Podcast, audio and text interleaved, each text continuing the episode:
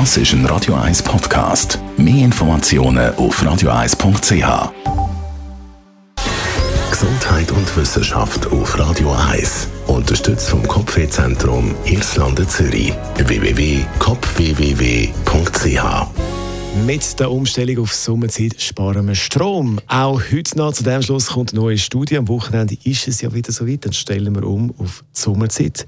In einer Studie von der Eidgenössischen Materialprüfungs- und Forschungsanstalt EMPA heisst, Strom sparen wir bei dieser Umstellung nicht unbedingt wegen der Beleuchtung, wegen der Lampen, sondern wegen der Klimaanlagen durch die Zeitumstellung im Sommer verlassen viele das Büro am Nachmittag eine Stunde früher und im Sommer verbrauchen die Klimaanlagen vor allem am Nachmittag sehr viel Energie und da macht eine Stunde mehr oder weniger Kühlen eben doch ziemlich etwas aus. Voraussetzung ist natürlich, dass die Klimaanlage nicht weiterläuft, wenn alle schon die sind und die Büroräume leer sind. Logisch, das bringt natürlich dann nichts, wenn sie weiterläuft.